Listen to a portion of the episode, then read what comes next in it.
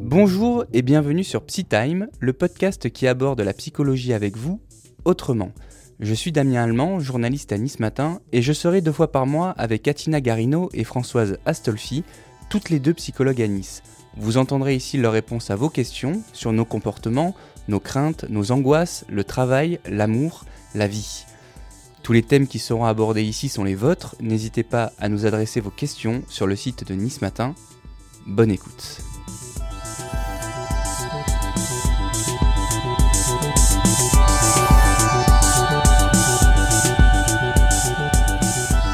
Ça passe très vite, c'est déjà le, troisième épisode de, de Psy Time. Salut Françoise, salut euh, Atina. Bonjour. Salut Damien. Comment ça va? Très bien et toi? Ça va, ça va. Ah bah c'est parfait. Alors au menu cette semaine de Psy Time, on va parler des seniors et du confinement. C'est pas la première fois qu'on va parler du confinement, on a parlé euh, du confinement pour le tout premier épisode, mais il nous a semblé euh, nécessaire de revenir sur le confinement parce que déjà, bon, bah, les annonces viennent de tomber, on est à nouveau confiné et cette fois, on a choisi de s'intéresser plus spécialement à l'impact sur les, seniors qui ont été, euh, ont été durement touchés par, la Covid-19. Atina, je crois que tu as reçu un, témoignage qui t'avait donné l'idée d'aborder ce thème. Qu'est-ce que, ça disait? Eh bien, en fait, c'était euh, c'était un monsieur qui nous parlait de sa maman qui était en EHPAD et qui, à cause euh, du confinement, des confinements, reconfinements, parce qu'il faut savoir que dans les EHPAD, dès qu'il y a une personne qui a la Covid ou qui est cas contact, euh, les, résidents sont isolés dans leur chambre avec très très peu de contacts et des visites qui ne sont pas autorisées. Et donc ce monsieur nous faisait part du, syndrome de glissement de, sa maman. Donc le syndrome de glissement, c'est euh, défini par euh, une détérioration rapide de l'état général de la personne avec un refus de manger, refus de se soigner, un état déprimé, voire dépressif. C'est ce qu'on retrouve euh, généralement chez les personnes âgées, de façon générale, hein, sans, forcément euh, que ce soit lié à la crise sanitaire qu'on vit actuellement. Mais là, disons que tous ces moments d'isolement, euh, encore plus poussés parce qu'on est en train de vivre, accentuent ce syndrome-là, ce syndrome de glissement. Et donc effectivement, c'était un témoignage très prenant parce que malheureusement, malgré la bienveillance et la compétence des équipes soignantes et des équipes présentes euh, dans les EHPAD, euh, ce syndrome est présent et les familles sont démunies. Concrètement, euh, le syndrome de glissement, ça veut dire que j'ai mon voisin de chambre, je suis en EHPAD, j'ai mon voisin de chambre qui a, la, qui a la Covid, qui malheureusement va décéder. Je vais peut-être pas voir, mais je vais le savoir ou je vais le sentir, et du coup, ça va me faire, euh, ça va me, ça, va me donner un coup. Et, euh, et, moi aussi je peux, je peux peut-être mourir de, de, de, déprime, c'est ça? Alors, le syndrome de glissement, ça peut être euh, après effectivement un traumatisme, après une hospitalisation, ça peut être dans différents cas, mais... c'est un choc psychologique en fait, c'est ça Admettons, ça peut être aussi euh, suite à un choc, oui, effectivement. Admettons, enfin, ce, dont on a peur, euh, et on en parle souvent, peut-être à tort, je, ne sais pas, on dit que ce sont un peu des, mouroirs, les maisons de retraite, parce que, non pas parce que les personnes, les équipes s'en occupent mal, mais parce que une fois que les gens sont placés, euh, c'est comme si finalement ils, attendaient la mort, comme s'ils se laissaient aller. Certaines fois, ils n'ont plus toute, toute, leur capacité mentale et donc ils ne se rendent pas bien compte, euh, mais d'autres euh, euh, sont conscients, sont conscients et ne sont pas forcément d'accord avec le fait d'être placés. Et à ce moment-là, oui, ils peuvent se laisser aller et c'est ce qu'on appelle le syndrome de glissement. Oui, ce qu'il faut, ce qu'il faut voir aussi, me semble-t-il, c'est que finalement, ce confinement qui est fait pour protéger le citoyen, eh bien, les menace aussi de, l'isolement. Donc euh, à la fois protégé et à la fois menacé par cet isolement. Et puis peut-être qu'on est en train de prendre conscience de ce que c'est réellement qu'un EHPAD. On n'en a jamais autant parlé. On n'en a jamais autant parlé. Euh, c'est un aujourd'hui c'est un sujet. Je pense qu'il y a une majorité de personnes qui connaissent les maintenant beaucoup mieux les modes de fonctionnement des EHPAD, qu'ils qui peuvent comprendre aussi la qualité du travail qui est réalisé dans ces EHPAD et, et la, souffrance humaine de vivre ces dernières années. eh ben, on a reçu beaucoup de questions, à Tina et Françoise, sur, sur cette mm. thématique. on va commencer avec celle de, de Laura. Laura, elle a 32 ans et elle nous demande comment remonter le moral à ma grand-mère qui se sent déclinée psychologiquement et mentalement à cause de l'isolement en, EHPAD. Eh bien, je pense que la première des choses, c'est peut-être, euh, vous savez, c'est, on, le sait tous, hein, l'expression est bien connue, l'espoir fait vivre. Je pense que pour pouvoir faire face à la crise qu'on est en train de vivre, il faut pouvoir s'imaginer la suite, et une suite positive et heureuse. C'est la première des choses. Donc peut-être faire un retour vers le passé et un pas vers le futur. Un retour vers le passé. Exemple, si euh, la petite fille euh, reprend des, photos de famille avec des souvenirs heureux, ça permettra euh, de se souvenir de, choses qui nous font plaisir, peut-être même de rire de certains moments, et donc se à quel point la vie peut être belle de façon générale.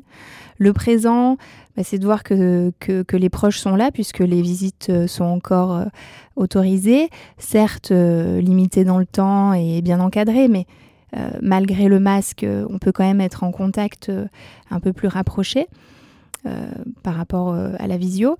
Euh, donc déjà ce plaisir-là présent d'être avec nos proches et puis le futur, euh, s'imaginer euh, une suite heureuse avec un déconfinement et, grâce au vaccin, une suite où tout le monde peut être plus en contact, même rapproché avec un câlin ou un bisou.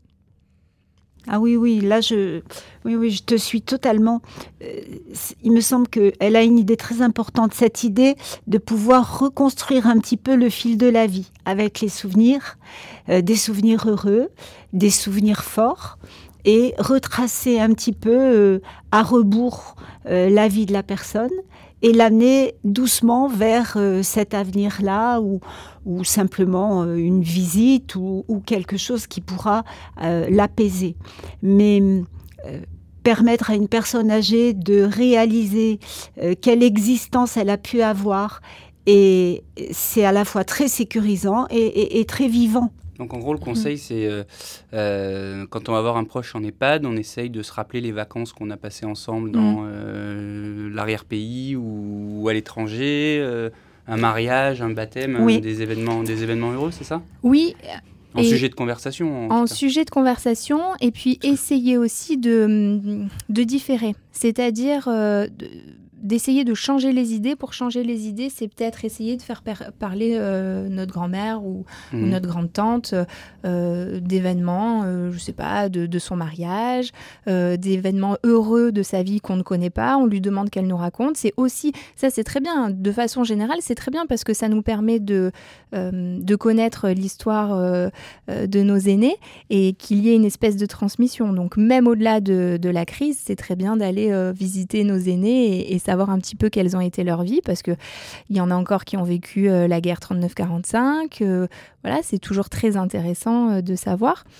Donc, bon, si effectivement elle parle de la guerre 39-45, je suis pas sûre que ce soit très heureux, mais voilà, essayer de, de, la faire raconter sa vie, c'est quelque chose qui peut lui faire effectivement changer les idées, enfin, qu'elle arrive à changer les idées et ne plus penser à la Covid.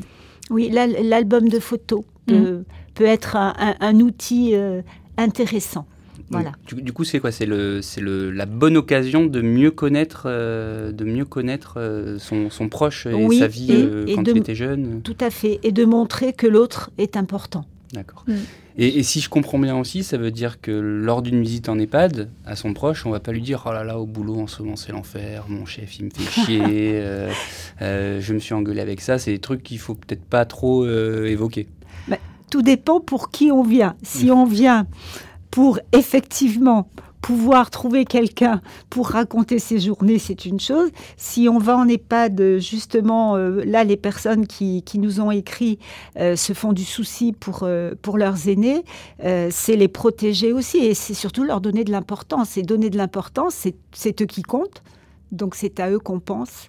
Donc on se met un peu entre parenthèses. Donc on va retenir ça, donner de l'importance, faire parler, euh, évoquer des souvenirs, mm. c'est des bonnes pistes.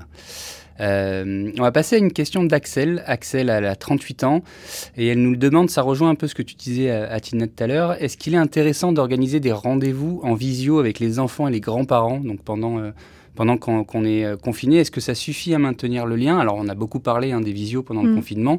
Est-ce que c'est une bonne solution pour, euh, pour les seniors euh, en EHPAD, sachant que des fois, on va dire, c'est pas les plus agiles sur, sur, sur ces modes de communication-là? Alors oui, c'est une très bonne idée. On en a parlé lors des derniers podcasts. Mm. Très très bonne idée. D'ailleurs, euh, lors du premier confinement, on se souvient euh, que ça avait été mis en place et Mhm. c'était une première.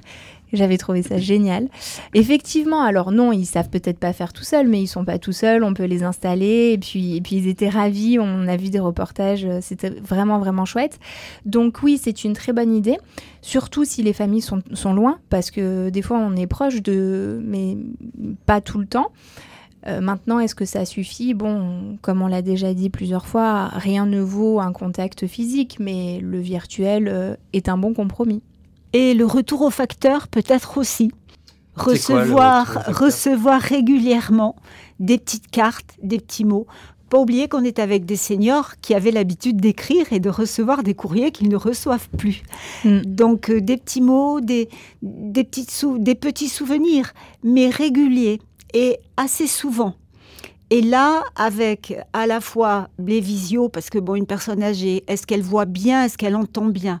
Voilà, les, les- les plus jeunes ne se rendent pas compte que ça peut être quelque chose de compliqué pour eux. Ça peut énerver aussi, en plus. Et euh, puis il y a des personnes âgées Ouais. qui font semblant de d'être bien parce qu'elles elles sentent que ça fait plaisir à tout le monde, mais elles n'ont pas, Mhm. elles n'ont pas trop capté ce qui se disait. Donc euh, des petits signes euh, réels, euh, tangibles, concrets, euh, qu'elles ne sont pas oubliés. Ça peut être euh, euh, une petite boîte de chocolat, euh, une quelque chose qu'a fait le, le petit-fils ou la petite-fille, Des photos, des des photos, ouais, ouais. voilà des photos. et quelque chose de régulier euh, que la personne senior va attendre. Et Voilà. garder. Et amasser et Mmh. garder. Et garder, ouais. Et qu'on parlera dans une visite où on pourra dire Ah, j'ai bien reçu ta carte, regarde, j'ai Voilà. tout gardé. euh. Tu as raison, il y aura quelque chose à dire. Ouais, parce que des fois, ça peut être long, hein, euh, la visite. euh. Bah Ça- là, c'est Ouais. pas c'est pas très très long dans le sens où c'est déjà euh, les pauvres plutôt limités, donc. euh, La question suivante, elle est de Baptiste. Baptiste, 44 ans. Comment calmer d'éventuels troubles anxieux chez les seniors qui craignent d'attraper euh, la Covid? Alors dans les Comme ça, je serais tenté de dire euh, de se faire vacciner, mais. Oui, oui, oui, euh, oui. Euh, Se faire vacciner, ça, c'est d'un point de vue euh, physique. Après, il y a le mental. Les troubles anxieux. Alors, c'est très vaste, les troubles anxieux. Les troubles anxieux, c'est le stress, c'est l'angoisse, et puis il y a des degrés dans l'angoisse. Est-ce que c'est un trouble anxieux qu'il arrive à gérer en pensant à autre chose? Est-ce que c'est un trouble anxieux qui l'empêche de manger, qui l'empêche de dormir, qui l'empêche de sortir, qui voilà. Donc euh, le trouble anxieux est vaste. Euh, il me semble qu'il faut qu'il faut évaluer ça. Peut-être même le faire évaluer par un professionnel, que ce soit un psychologue, un psychiatre ou un médecin généraliste, euh, pour voir après quelle est la quelle est la marche à suivre. On peut essayer, nous, euh, comme on a dit euh, tout à l'heure, euh, de peut-être de dédramatiser certaines situations, qui, peut peut-être voir ou entendre de façon répétée en disant mais regarde, tu peux te faire vacciner, ça ira mieux, ne t'inquiète pas. Donc dédramatiser, essayer de rester optimiste et voilà. Mais si jamais on voit que c'est trop envahissant, dans ces cas-là, il faut peut-être faire appel à un professionnel. Mais le, vaccin, ça peut être le, le remède à l'anxiété? À partir du moment où, on- où il se fait vacciner. Est-ce que l'anxiété peut tomber d'un coup ou si ou ça peut être euh, on peut ne pas y croire ou autre chose? Alors l'anxiété, c'est beaucoup plus C'est compliqué, plus compliqué que que ça. Mais si je suis anxieux d'avoir la Covid à partir du moment où je suis vacciné, je j'ai j'ai pas une libération quelque part? Ah, Peut-être un apaisement, une libération, je suis pas sûre, parce que le problème, c'est que certains sont venus me voir, se sont fait vacciner, mais m'ont dit euh, alors j'ai pas tout bien compris. Euh, je me suis fait vacciner, mais je dois quand même porter le masque. Mais alors, est-ce que ça veut dire que je peux encore l'attraper ou que je peux encore le transmettre? Euh, Est-ce que je peux toucher les personnes qui sont à risque ou je ne peux pas? Donc le fait, alors je, je ne suis pas médecin, je me prétends pas ça du tout et je, ne- je n'en sais absolument rien, mais tout ce que je sais, c'est que les personnes qui se sont faites vacciner et qui sont venues me voir et qui devaient encore porter le masque, par exemple, au cabinet, ont été Ne comprennent pas. bah, elles ne comprennent pas. Donc je ne suis pas sûre que ça. Peut-être que ça soulage un peu, hum, ça apaise un peu, mais pas complètement. Je te vois acquiescer, euh, Françoise. Oui, totalement, parce que l'inquiétude est permanente. Elle est aussi véhiculée de façon récurrente et régulière par les médias. Donc même on serait tenté d'oublier et d'être satisfait de sa petite piqûre ou de, son deuxième rappel, euh, que l'information tombe et nous remet à chaque fois dans ce même état d'incertitude, de questionnement. Et alors, euh, comme dit Atina, la question est complexe.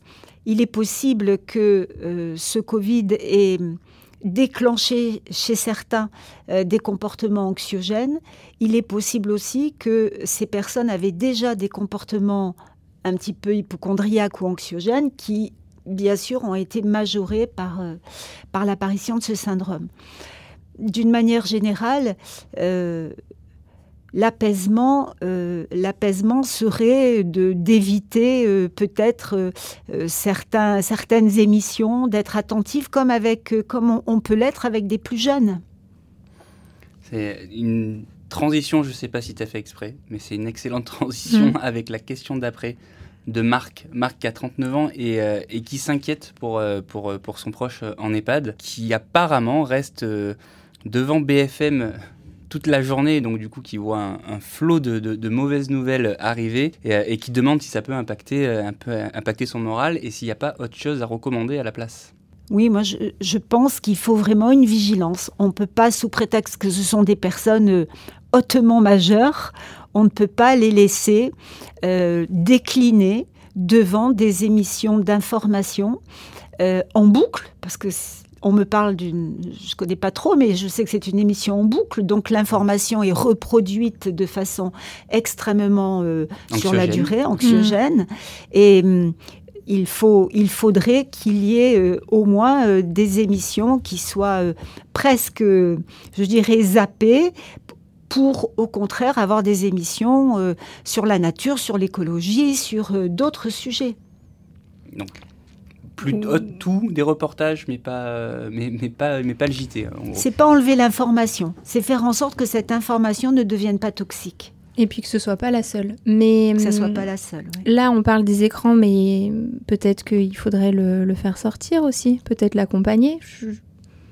Tout ah, dépend. Dans, dans, l'EHPAD, oui. Euh, est-ce qu'il était dans l'EHPAD ou il est en EHPAD Oui. Oui, oui, en EHPAD. D'accord. Mais peut-être qu'il y a des activités, puis alerter aussi euh, l'équipe soignante en disant que ça devient très très mmh. anxiogène.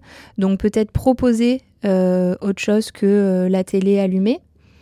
Peut-être des jeux, ils ont, ils ont plein d'activités, donc ça peut être pas mal. Et pour les, les personnes euh, qui sont âgés mais pas forcément en EHPAD, je pense que la, la question euh, peut être générale en fait. C'est, ça, ne, ça ne concerne pas que les personnes qui sont en EHPAD et dans ces cas-là, si on voit que certains sont tout le temps euh, scotchés devant la télé et ont du mal à se, à se défaire de ça parce que de peur aussi de louper une information, parce que bon, on se dit que on va peut-être louper le scoop de la de la minute, voilà.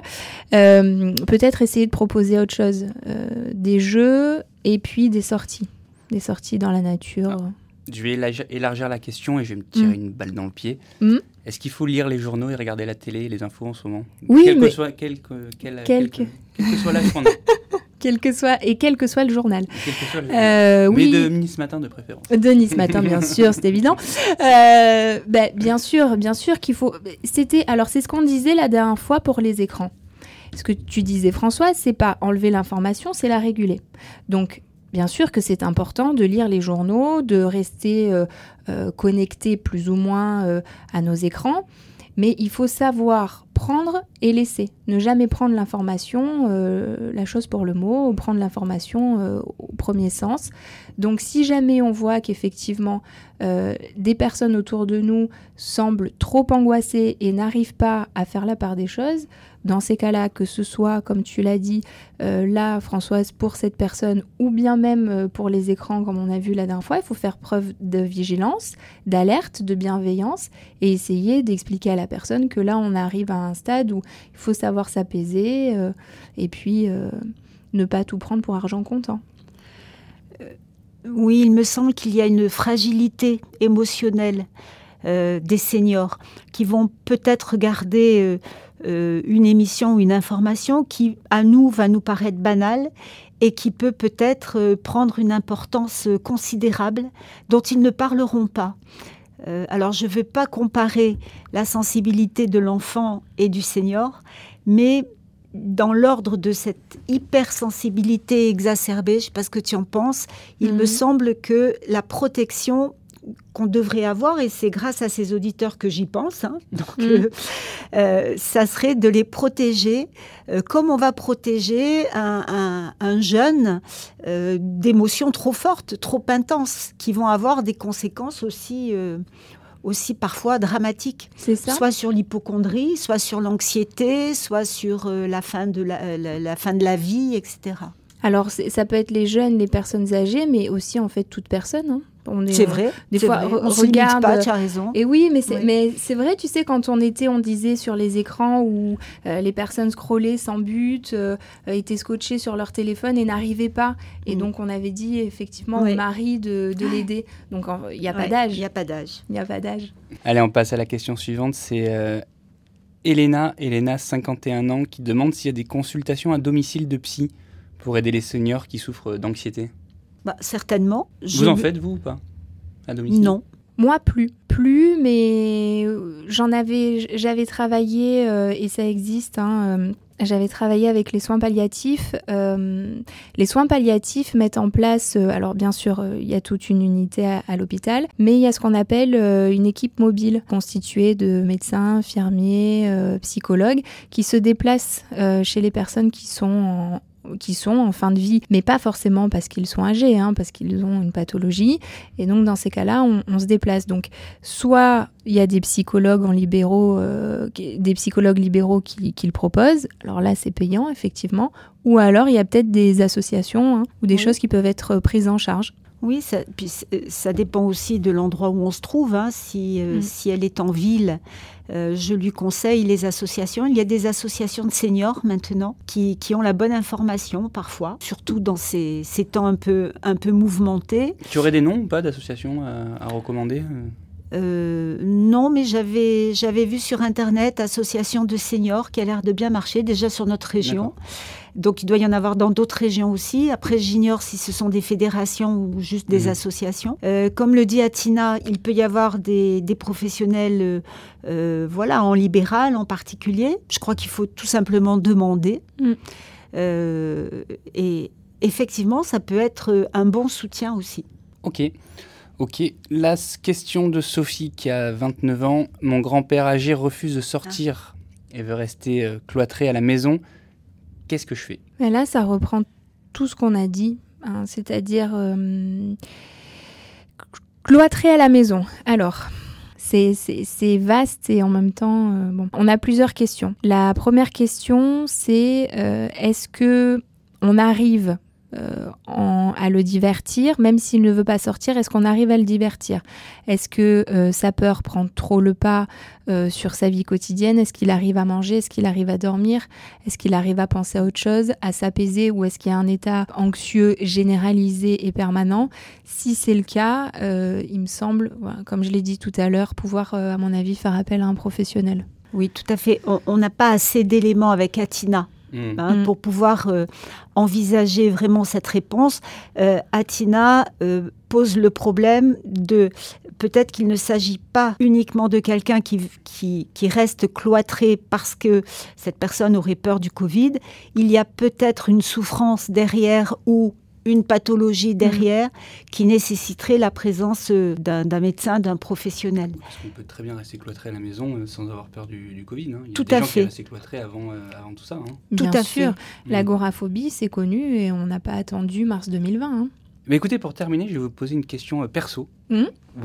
ouais, mais Atina et Françoise me regardent avec des yeux. Qu'est-ce qu'il va nous dire? J'ai ma grand-mère qui a 90 ans et qui veut absolument pas entendre parler du vaccin. Elle veut pas se faire vacciner du tout et je, ne sais plus quoi lui dire parce que moi personnellement je pense que c'est comme ça. En tout cas moi ça me rassurait euh, qu'elle se, fasse vacciner et donc elle ne souhaite absolument pas. Pourquoi elle veut pas Elle dit, mais de toute façon, je mourrais bien de quelque chose. je suis trop vieille. euh, voilà. Et de toute façon, j'ai peur des médecins et des aiguilles et tout. Qu'est-ce que je vais lui dire? C'est la grande question. C'est tu, tu vois, tu as dit quelque chose. Alors, je sais pas si tu as relevé la même chose que moi. Françoise, tu as dit euh, Ça me moi, rassurait. ouais, moi, ça me rassurerait. Voilà, Mais- j'avais le sourire jusqu'aux oreilles Mhm. parce Ouais. que je disais, mais qui doit être rassuré? C'est Damien Et ou qui, c'est et la qui doit grand-mère? décider? Et qui doit Ah oui, non, que- c'est elle qui décide. hein, Voilà, c'est elle qui Elle a toute sa décide. tête. euh, tout- Eh tout- oui.